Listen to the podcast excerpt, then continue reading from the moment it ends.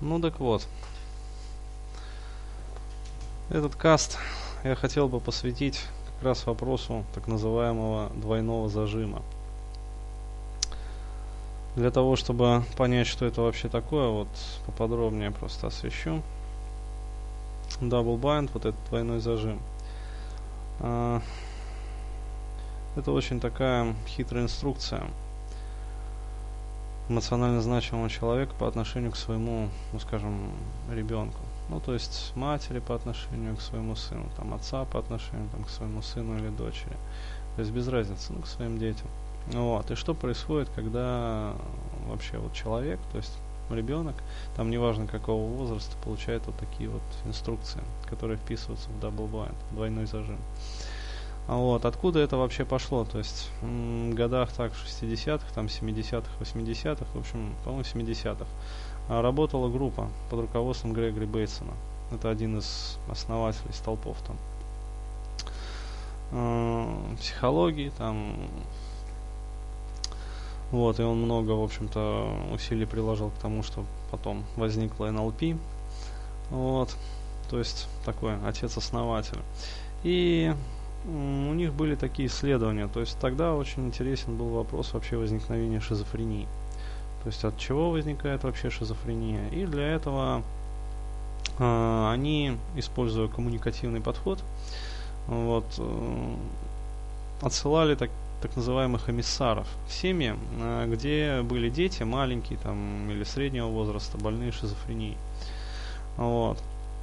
И эти эмиссары, то есть наблюдатели на протяжении там нескольких месяцев, лет, э, смотрели, как вообще строится коммуникация в подобных семьях.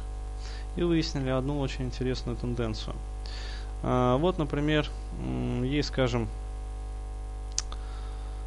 э, отец, который постоянно, с одной стороны, например, говорит своему сыну примерно следующие вещи – то есть ты должен там быть автономным, ты должен быть самостоятельным, ты должен, короче, быть инициативным. Вот. У ребенка, естественно, он по-своему понимает эту инструкцию. Вот. И когда он подходит к отцу и говорит, начинает проявлять свою инициативу, пап, я пойду поиграю с ребятами. Тут же следует эмоциональное наказание в форме такой эмоциональной нахлобучки. Какого? Ты вообще идешь играть там со своими ребятами. Настоящий мужчина так не делает. Настоящий мужчина там, вот он сидит дома и делает уроки. То есть и получается такая ситуация, что с одной стороны как бы дается одна инструкция, то есть требуется именно самостоятельности от ребенка. Для ребенка что такое самостоятельность? Это проявление своих желаний, эмоций и чувств. То есть своих потребностей, реализация. Вот, когда он подходит к тому же эмоционально значимому отцу, то есть тому же лицу, фактически, которое выдало первую инструкцию. И начинает проявлять эту самостоятельность, то есть действует в, руко- э, в соответствии вот, с прямым руководством, прямой инструкцией.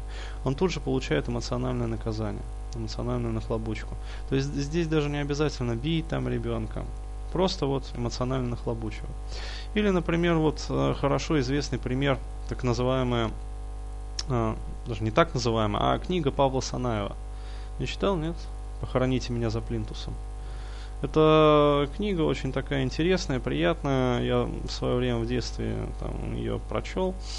Ну вот, еще там в интернетах, когда она была не издана. Просто вот в интернетах была.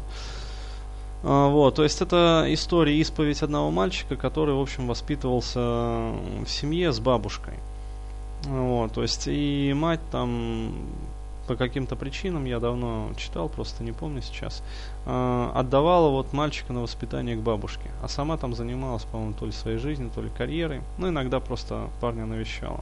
Вот. И бабушка там была такая вот кременная личность. Вот.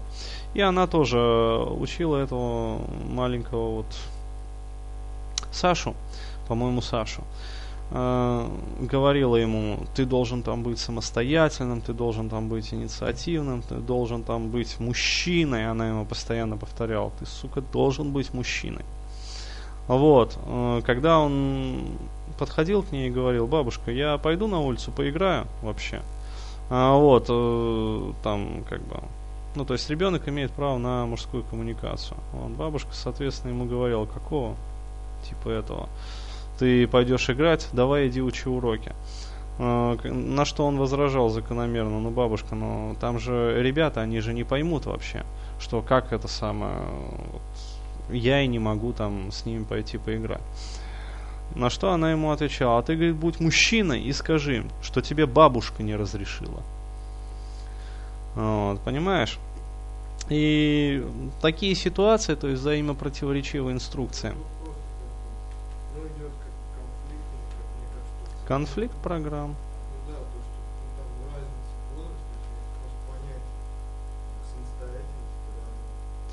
Понятия самостоятельности разные. Здесь дело в другом, в том, что когда эмоционально значимый человек дает противоречивые инструкции, то есть сначала ходи туда, потом не ходи туда. И что самое смешное, и за выполнение этой инструкции, и за невыполнение этой инструкции следует эмоциональное наказание, человек останавливается в ступоре. И как определила вот эта группа в Пало-Альто, то есть под руководством Грегори Бэтсона, вот в таких семьях как раз возникают дети, у которых вот шизофрения развивается. И там был очень такой показательный вообще случай. А, то есть они работали при психиатрической клинике, и там, соответственно, свидание, ну, с родственниками. Вот. И был один молодой человек, у которого, в общем-то, наступила хорошая длительная ремиссия, его хотели уже выписывать. То есть больной шизофренией, там, с припадками. А, вот. И к нему пришла мама, то есть за день, практически там за несколько, пару дней до выписки. Вот, и мама продемонстрировала следующий пример такой. То есть она заходит к нему, то есть там медсестра, естественно, сидит, то есть это, ну, следящая медсестра за вот тем, как проходит свидание, вот, потому что мало ли. А, соответственно, мама входит, и первое, что она делает, она как бы раскрывает руки навстречу мальчику. То есть как бы иди ко мне. То есть она предлагает ему подойти к ней и обнять ее. Вот, парень, соответственно, радуется, тоже раскрывает руки, идет навстречу ей. Но буквально за полтора-два шага до того, как он к ней подошел, она опускает руки и останавливается. И даже делает легкий шаг назад. И парень впадает в ступор. То есть он тоже останавливается, но это еще не конец. После этого она с упреком, обращаясь к нему, говорит – ты меня совсем не любишь? Что же ты не обнимешь свою мать? Вот, а парень просто стоит, он в ступоре, потому что, ну, с одной стороны, вначале одна инструкция, потом отрицание. То есть можно много рассуждать по поводу того, что явилось причиной там такого поведения мамы. Возможно, она, как бы сказать, видит подросшего сына, испытывает какие-то сексуальные к нему влечения, но это уже из области психоанализа. Вот. И, соответственно, боится этих своих мыслей, подсознательных совершенно тенденций, и запрещает себе проявлять к нему нежность, потому что боится, что там эти мысли разовьются, то есть, а это же страшно там испытывать, там, то есть это все психоаналитические теории. Они пусть остаются пока временно за кадром. Но факт остается фактом то, что на следующий день у этого парня, у которого уже вот стойкая ремиссия была, случился приступ. И он кинулся на медицинскую сестру и начал ее душить. Вот, и его, естественно, не выписали, то есть оставили в больничке. Вот. То есть, и к чему я это все рассказывал? К тому, что вот такое вот противоречивое поведение, оно вызывает, ну, в жесткой форме. Известно, что вот, а в мягкой форме оно вызывает вот это вот как раз-таки отсутствие мотивации. Потому что когда эмоционально значимый человек вначале требует, там, будь самостоятельный, а потом тут же за эту самостоятельность нахлобучивает, вот, или как-то еще курощает, вот, то о какой самостоятельности может идти речь? И можно ходить там хоть по 20 психологам и психотерапевтам. Но если человек для себя не решит вот эту вот ситуацию именно с двойным зажимом, то есть не прояснить ситуацию с, в отношениях со своими родителями, то есть эмоционально значимыми людьми. Если это ну, мама, папа, то с мамой и папой, если это там дедушки, бабушки, потому что вот как у Павла Санаева там в книге написано, там бабушка доминировала, вот, которая даже запрещала вообще матери общаться с ребенком. То есть она сразу вклинилась в разговор вот, то, соответственно, с бабушкой, с дедушкой разрешить ситуацию. Но это необходимо сделать, потому что без этого ну, процесс дальше как бы идет с трудом.